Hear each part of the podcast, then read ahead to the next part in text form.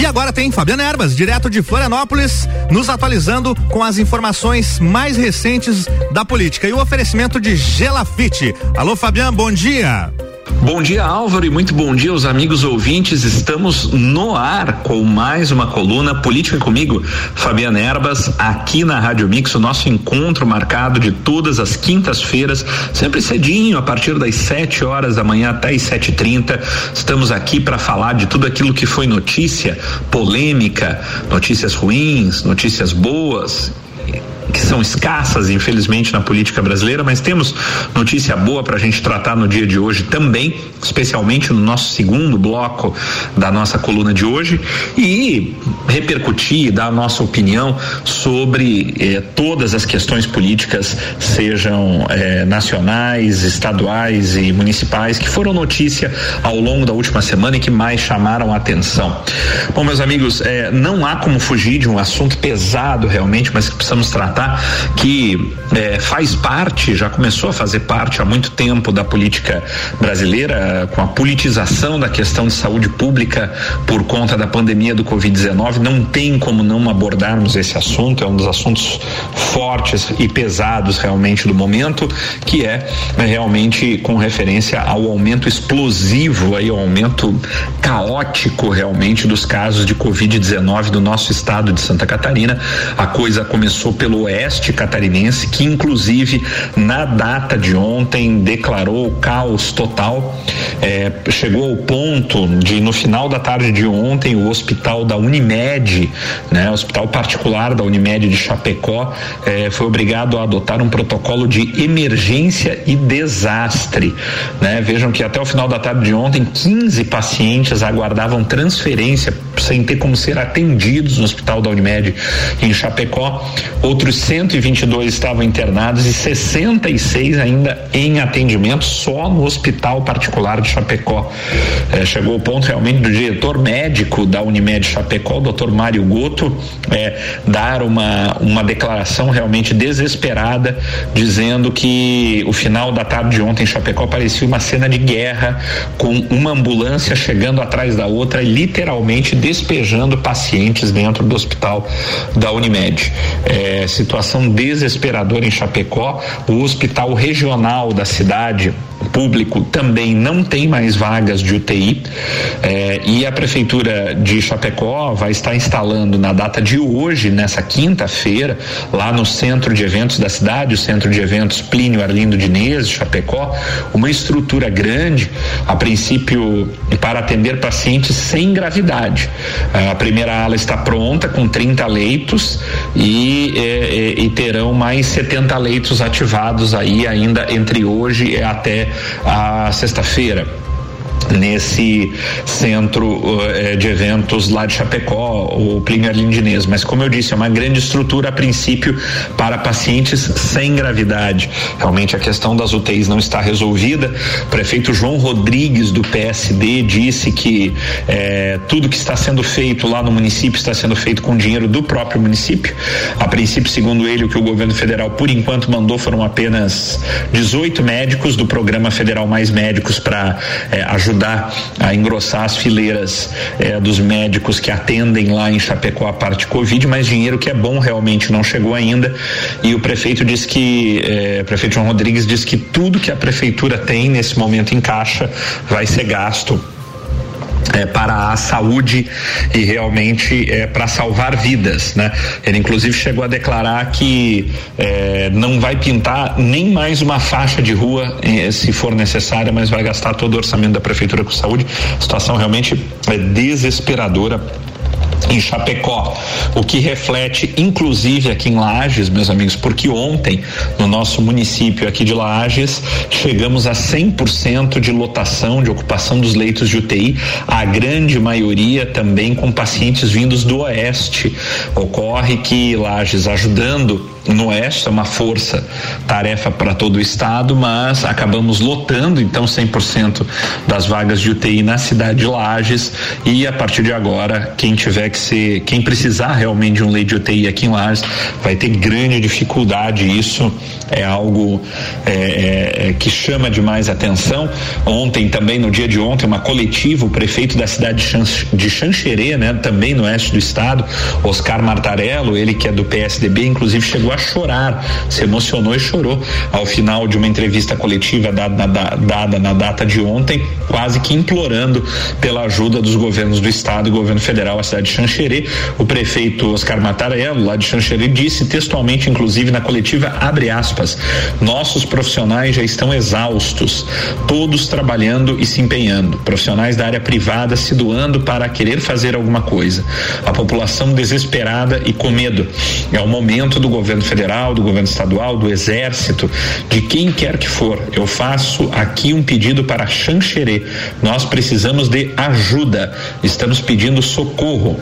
Estamos fazendo esse pedido, disse o prefeito Martarello, que ao final se emocionou, silenciou, inclusive chorou ao final dessa coletiva dada ontem em Xanxerê. A situação realmente é caótica, é, não só no oeste, mas se espraiando para todo o estado de Santa Catarina. Eu recebi uma informação de fonte segura é, no final da noite de ontem, de que tínhamos ali por volta das 11 horas da noite desta quarta-feira, de ontem no caso, apenas 11, 11 leitos de UTI em todo o estado de Santa Catarina disponíveis. Provavelmente agora pela manhã já não deveremos ter bem menos do que isso, infelizmente.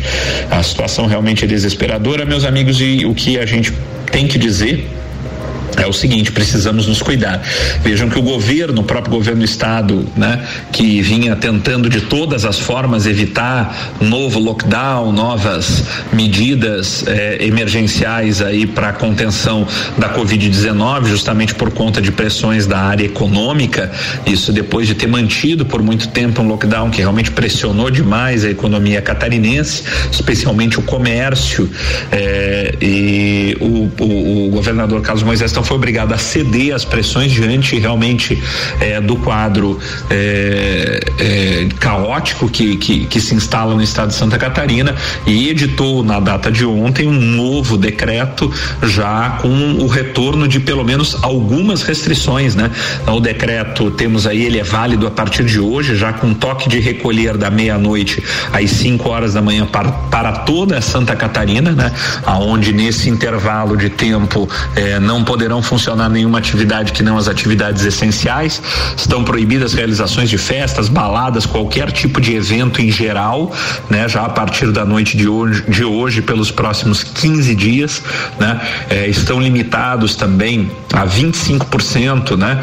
É, a, a lotação em parques temáticos, em bares mesmo, aqueles que é, os bares que podem funcionar até o toque de recolher, porque depois da meia-noite nenhum bar vai poder funcionar e nem é, é, conveniências, né? Lojas de conveniências de é, de postos de gasolina também não poderão vender bebida alcoólica. Aliás, nenhum estabelecimento poderá vender bebida alcoólica após a meia-noite, a partir de hoje até as 5 horas da manhã, o chamado toque de recolher. Realmente, então, várias limitações impostas aí eh, pelo novo decreto eh, do governo do estado. Em Chapecó, lockdown lá total, comércio fechado, apenas atividades essenciais, supermercados, farmácias, postos de gasolina estão abrindo, né? E e não se espantem se isso voltar a acontecer em todo o estado, inclusive na nossa cidade dentro em breve. Ninguém torce para que isso aconteça, mas é a situação que infelizmente vem se desenhando.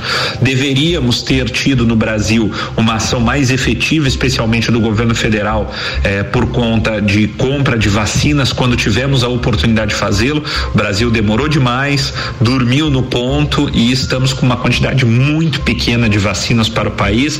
Devemos estar recebendo entre ontem e hoje mais uma leva, mas ainda muito aquém, muito distante do que realmente a população precisa para que pudéssemos estar fazendo uma verdadeira vacinação em massa por todo o país. Ficamos para trás, infelizmente. O que sobrou para nós agora, meus amigos, é nos cuidar. Nós precisamos fazer a nossa parte. A população de Santa Catarina efetivamente se descuidou demais entre o final do ano passado, início desse ano, com festas de final de ano, festa de Réveillon, festas de Natal Natal, é, aglomerações nas praias durante essa temporada de verão, festas, né? Os jovens aí que voltaram a fazer baladas, sejam festas autorizadas ou clandestinas, se aglomerando realmente em ambientes fechados, se contaminando e trazendo a Covid para dentro de casa para contaminação de seus pais e avós. O resultado, meus amigos, de tudo isso está aí. Estamos com 100% de lotação das UTIs, aquilo que muita gente achou que não ia acontecer, que era conversa fiada, que era invenção, né?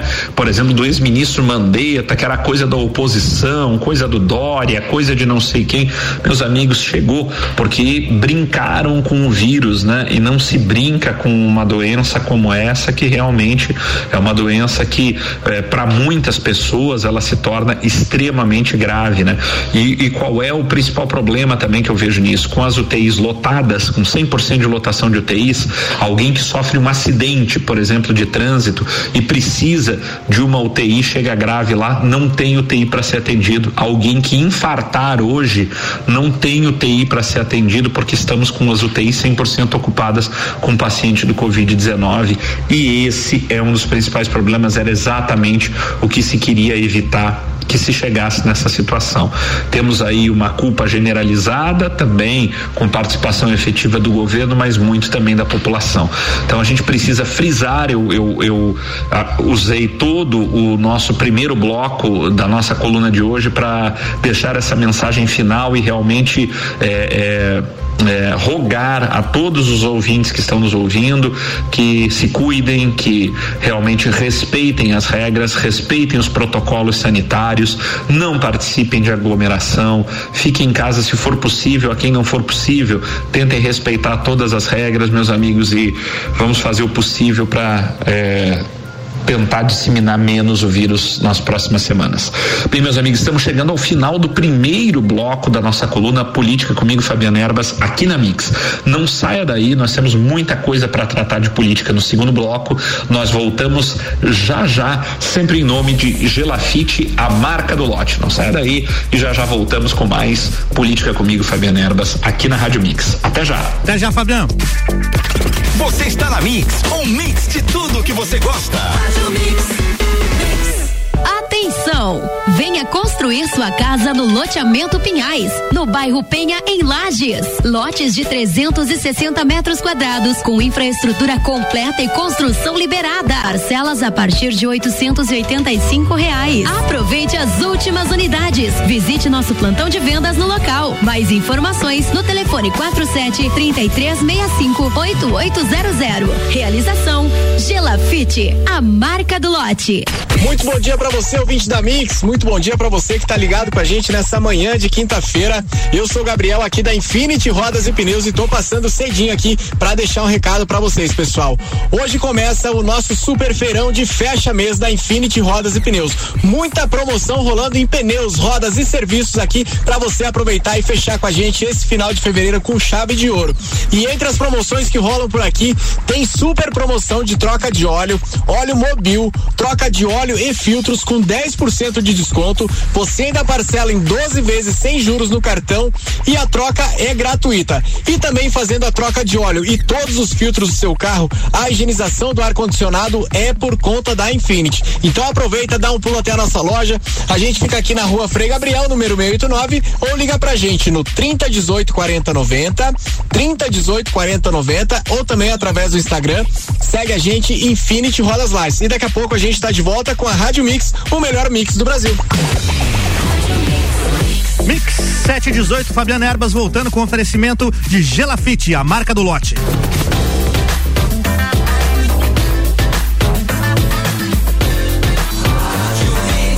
O melhor Mix do Brasil. Fabiano Erbas, direto de Florianópolis com a gente, falando sempre de política. É contigo, bloco 2, Fabiano, vamos lá.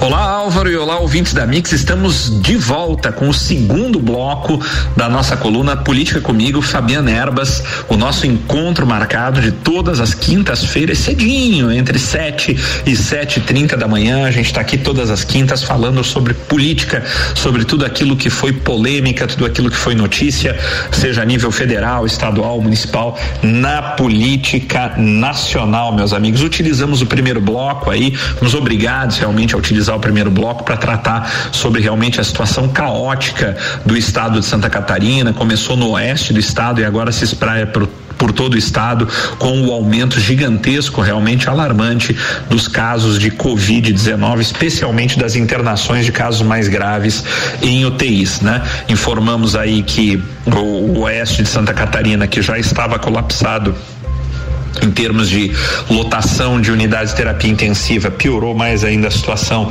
até o final da tarde de ontem. Informamos que a nossa cidade lá já está com 100% de ocupação de UTIs e que o estado de Santa Catarina até o final da noite de ontem contava com apenas 11 leitos de UTI para todo o estado de Santa Catarina. Então realmente a situação é alarmante da Covid-19. Precisamos de uma conscientização da população. Novo, novos decretos já pintaram por aí, seja do governo do estado, de algumas prefeitura, especialmente Chapecó, decretando lockdown, o governo do estado decretando já novas medidas restritivas, como toque de recolher e tudo mais, que informamos no primeiro bloco. Precisamos realmente de uma grande conscientização da população, porque a coisa está seríssima em Santa Catarina. Chegamos àquele ponto que ninguém queria chegar, que é realmente o ponto do colapso da parte de saúde pública. É hora de despolitizar essa questão, é hora de nos cuidarmos. Não interessa mais quem tem razão, quem não tem razão, se é o presidente, se é o Dória, se é quem quer que seja. O que interessa é que as pessoas precisam se cuidar, a ficha precisa cair na, na, na cabeça da população. O vírus existe, ele é real, não há um remédio eficaz e temos muito muito poucas vacinas por enquanto para o Brasil. Não resta outra alternativa que não os cuidados absolutos da população para que o vírus não se propague mais, meus amigos. Vamos deixar a ficha cair e parar de negar a existência do vírus e especialmente a sua gravidade. Daqui a pouco ele pode bater dentro da casa de todos nós e não adianta você esperar para perder um parente próximo, um amigo próximo para entender a, realmente a gravidade dessa situação. Vamos nos informar, procure saber, converse com médicos, converse com pessoas conhecidas que vocês vão ver que a situação está péssima. Tentem se informar e, por favor, se protejam e protejam aos seus familiares.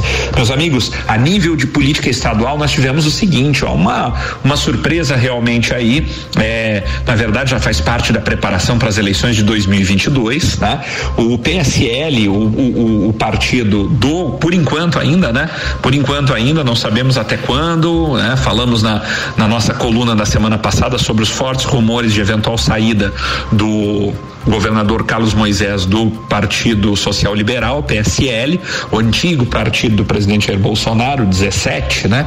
Famoso 17, e eh, o PSL realmente busca a toda evidência uma reformulação e o presidente estadual do PSL, o deputado federal Fábio Chiochetti, surpreendeu aí a todos, eh, informando, mandando um comunicado, né, para a Assembleia Legislativa na última terça-feira, né, é, onde o presidente estadual solicitou uma manifestação expressa de qualquer um dos integrantes do partido eleitos, ou seja, qualquer um dos deputados estaduais do PSL que quisessem pedir a desfiliação do partido sem perder os mandatos. Vejam só, é, ou seja, todo mundo sabe que a lei eleitoral ela prevê o seguinte atualmente já não não só atualmente já de algum tempo aonde eh, já restou essa definição de que o mandato legislativo né das eleições proporcionais onde se elege vereador deputado estadual e federal pertencem aos partidos de sorte que um deputado eleito por um determinado partido ele não pode mudar de partido ao longo do mandato sob pena de perder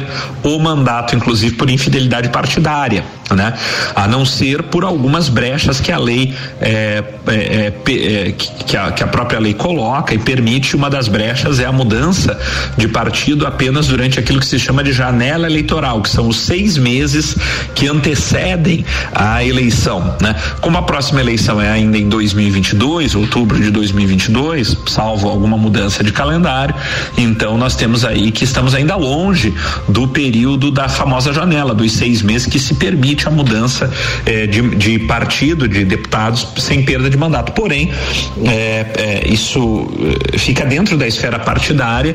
O, se o, o próprio partido abrir mão, abrir mão de reivindicar o mandato dos deputados, seus deputados em, em na justiça, é, é, há a possibilidade então deles fazerem a mudança de mandar, a mudança de partido, mesmo antes da janela. E foi justamente o que o PSL está proporcionando para seus deputados estaduais, especificamente para a deputada Ana, Ana Carolina Campanholo, Felipe Estevão, Gessé Lopes, Sargento Lima e Ricardo Alba, que integram a bancada do PSL e que são deputados é, mais alinhados, talvez salvo o Ricardo Alba, né?